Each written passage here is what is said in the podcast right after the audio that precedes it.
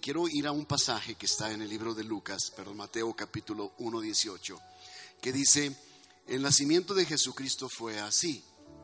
Estando desposada María con María su madre con José, antes que se juntasen, se halló que había concebido del Espíritu Santo. Y hoy estaba mirando yo en un recordatorio que me manda en el muro de la iglesia y cada como que cada año te lo te envían recordatorios, eh, fotografías, cosas que pasan en tu vida. Y eh, me hizo memorizar hace un, años, cuatro años atrás, que estábamos teniendo nuestras celebraciones de Navidad al aire libre. Recordarán algunos de ustedes eso. Estábamos aquí en la cancha porque no teníamos edificios y ahí celebramos nuestra, nuestra noche de Navidad, nuestros servicios de Año Nuevo, todo fue al aire libre, prácticamente con un frío que te quebraba los huesos y para poder mantener calientita a la gente, hicimos muchos iglús de, y ollas de chocolate y de café y de champurro para que la gente pudiera estar porque estábamos temblando, ¿verdad? Agarraban el vaso y cuando llegaba acá ya no tenía nada, ¿no? Por la tembladera que les llegaba, pero fue un tiempo muy hermoso, muy hermoso. No todos los tiempos son así. Charles Dickens dice, eh, es un escritor inglés, dice, en el 1800 escribe un libro y él dice, un clásico de Navidad llamado Un himno de Navidad, dice algunas cosas importantes. Para esa época describe el que la Navidad ya no se celebraba tanto en Inglaterra porque la gente era muy pobre. La gente no tenía la forma de celebrar Navidad como hoy la celebramos muchos de nosotros. Aún sigue habiendo gente muy pobre que no puede celebrar una Navidad muy digna. La Navidad había pasado de moda inclusive. Y otra de la razón que él describe acerca de la Navidad en su libro eh, Un himno de Navidad es que la Navidad se había convertido en una fiesta revuelta con paganismo. Y obviamente la Navidad ya no tenía ese mismo sentido que originalmente tuvo. Entonces lo que una vez fue el advenimiento, la natividad, la Navidad, la llegada de Jesús, Dios con nosotros, Emanuel, se había convertido en una fiesta mundana. Entonces la gente se entregaba mucho a la bebida, al vino, y eso no es nada diferente a los tiempos que vivimos. Algunos gobiernos, incluyendo a una línea religiosa llamada los puritanos, prohibieron las navidades. Claro que no tuvieron éxito porque pues, todavía las seguimos celebrando para esta época de Charles Dickens, según en su libro, dice que las navidades ya estaban completamente olvidadas. Pero en una parte de este libro él se apega a pensar en los pobres, a pensar en las familias, a pensar en otros, como si fuera nuestra propia familia. Así que vuelve otra vez la Navidad a tener sentido. Vuelve otra vez el nacimiento, la Virgen María, José, el niño, el pesebre, la comida, ese romanticismo que hay en la época de Navidad. Yo tengo una amante de estas festividades en casa, mi esposa es amante de estas festividades.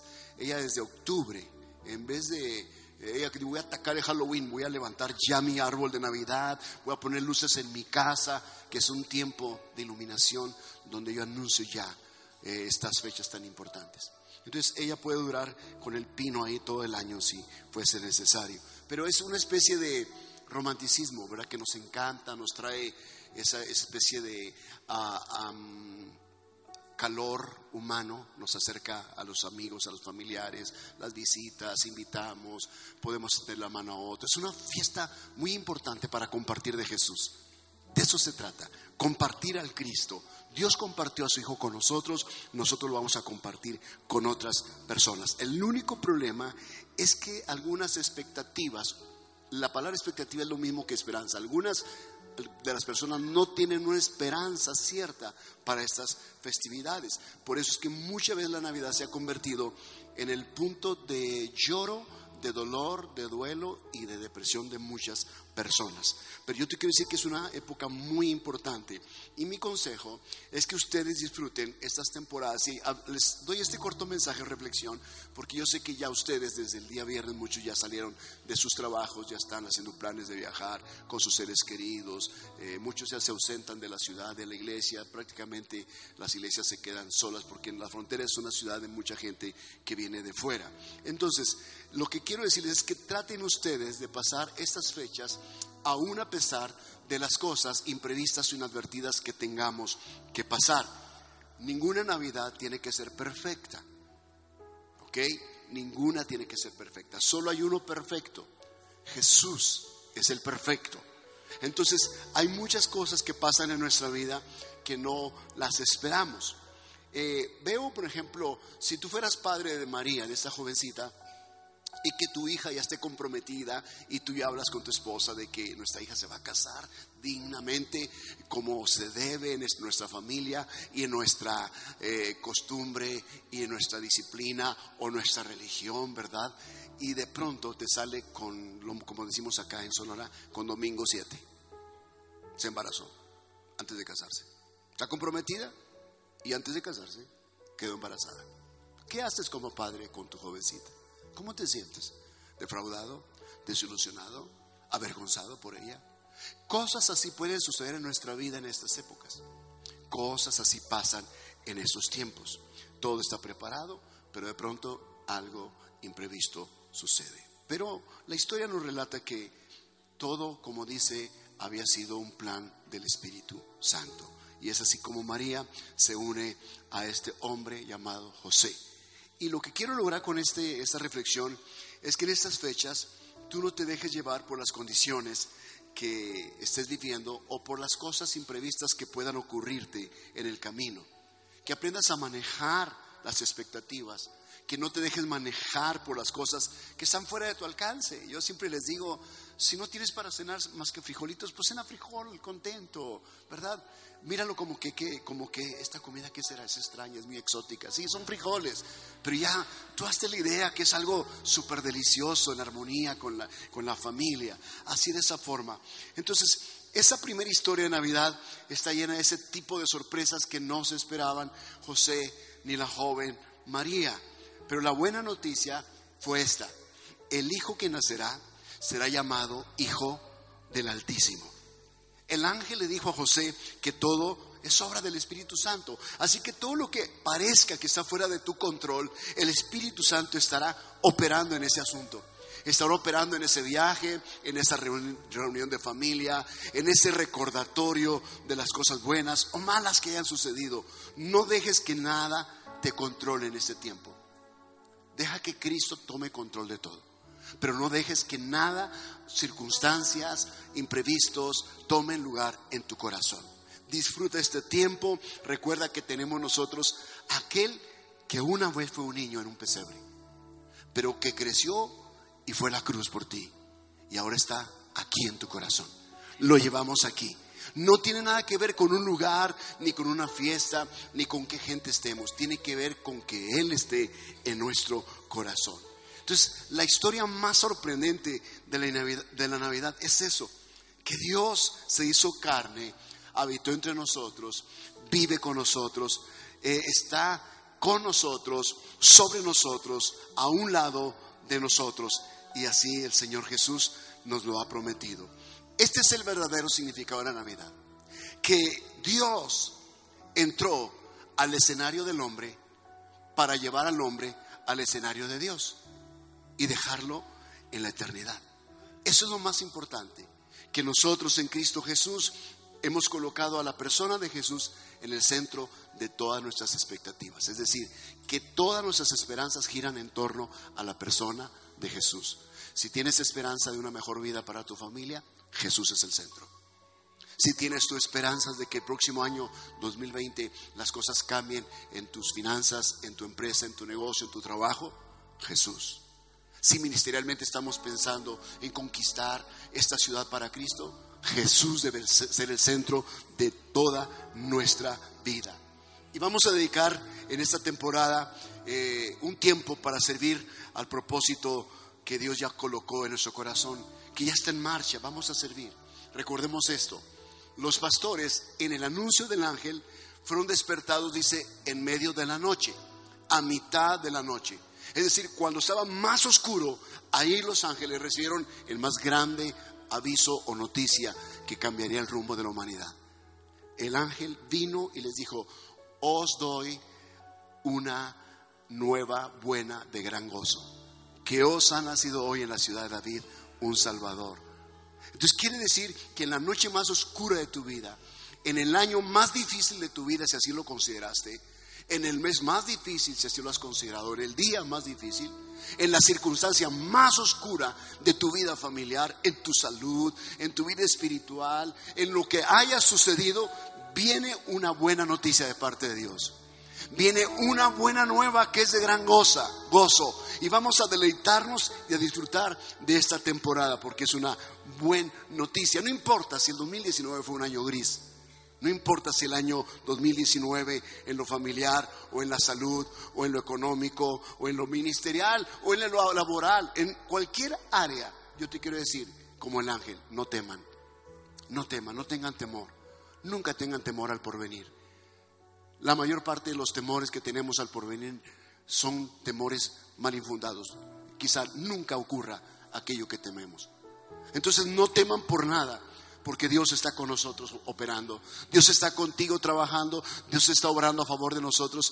Dios ha prometido estar con nosotros todos los días hasta el fin del mundo. Y eso incluye esta temporada. Eso incluye Navidad, Año Nuevo, el Día de las Madres, el Día de los Padres. Incluye todas las temporadas de nuestra vida. No gasten energías y sentimientos en cosas que no tienen importancia. Denle todo al Señor, van al plan maestro de Dios y dejemos que fluya su Espíritu Santo en nosotros.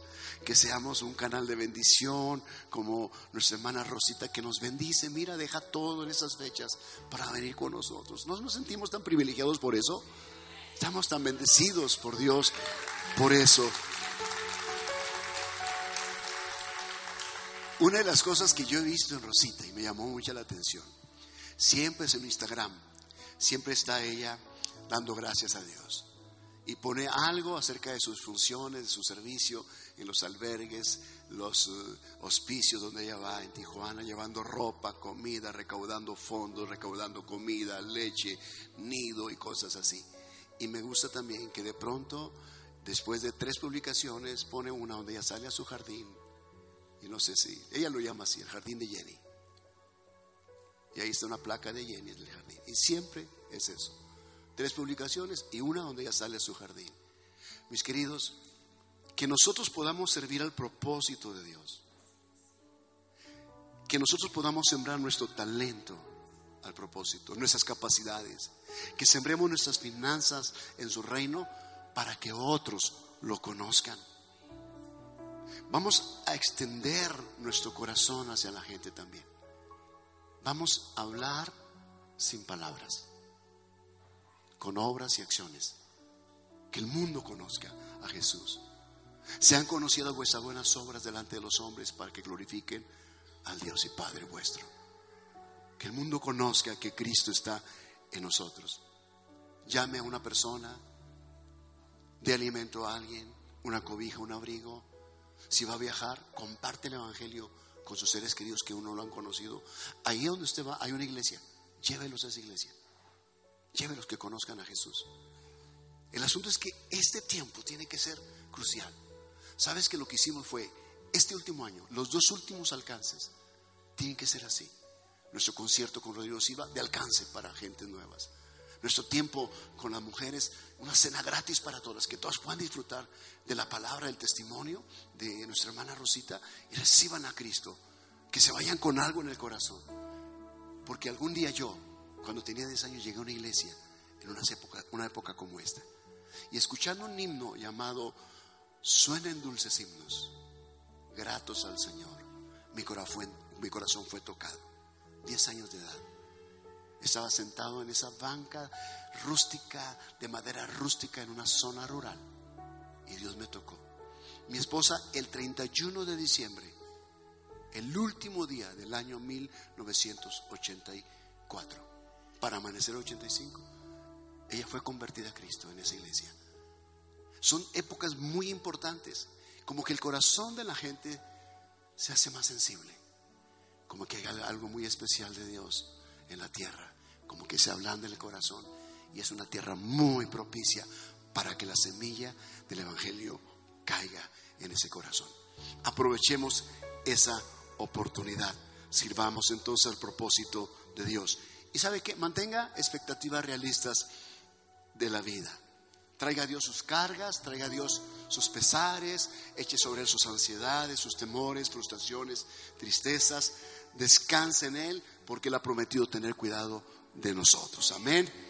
Y por último, seamos agradecidos con Dios por todo lo que pasó este año 2019, por todo lo que vivimos, lo que no vivimos, lo que tuvimos, lo que no tuvimos. Demos gracias a Dios en todo, porque Dios ha sido bueno hasta este tiempo. Amén. Amén. Pónganse pie, vamos a hacer una oración en esta mañana. Todavía estamos a tiempo para hacer una oración. Vas a levantar tus manos al cielo, así muy en alto. Señor, dile, Señor Jesús. Vamos, levanten su voz, Señor Jesús. Levanten su voz, Señor Jesús. Estamos muy agradecidos por todo lo que tú eres en nuestra vida, por todo lo que tú nos has dado y aún las cosas que no nos has dado o aún las cosas que se nos han quitado. Jehová dio, Jehová quitó. Sea el nombre de Jehová bendito. Señor, en tus manos están nuestros tiempos, aún este tiempo festivo de Navidad y cierre de año. Nuestra vida está en tus manos. Señor, descansamos en tus promesas, descansamos en ti. No hay nada, Señor, más importante para nosotros que tú. En tu nombre, Jesús, te damos tantas gracias, Señor. Amén, amén y amén. Ahora, yo no sé si hay personas que nos están visitando por primera vez. ¿Hay alguien que está viniendo por primera vez a este lugar? Levante su mano si alguien está por primera vez acá. Oh, Dios les bendiga. Gracias a Dios. ¿Hay alguien más? ¿Sí? Ok, quiero hacer una oración por ustedes. Vamos a tomar un tiempo para orar por nuestras amigas. Cierren sus ojos, por favor. Si en su corazón ustedes desean abrir las puertas de su corazón para que Jesús entre en ustedes y ustedes tengan la Navidad más extraordinaria, tu corazón será como un pesebre donde Jesús vendrá y hará morada permanente. Allí Jesús vivirá. Haz esta oración, amigo, que nos visitas. Dile, Señor Jesús, yo creo en ti. Creo que tú eres el Salvador del mundo. Perdona mis pecados. Me arrepiento de ellos. Hoy abro mi corazón a ti. Entra en él. Sé mi Señor, mi Salvador. Suficiente, único y personal. Escribe mi nombre en el libro de la vida. Y así todos los días estaré contigo, Señor. Muchas gracias, amado Jesús. Amén, amén y amén. Quiero preguntarles, ¿han hecho esta oración? Amigos que vinieron por primera vez, levanten la mano una vez más para ubicarles. Gracias, gracias, gracias, gracias. Dios te bendiga. Gracias, Dios les bendiga. Gracias, Dios les bendiga. Gracias, Dios te bendiga. ¿Alguien más por este lado? Qué bendición. Demos un aplauso al Señor por estas lindas personas en este servicio. Que Dios bendiga sus vidas hoy, hoy y siempre.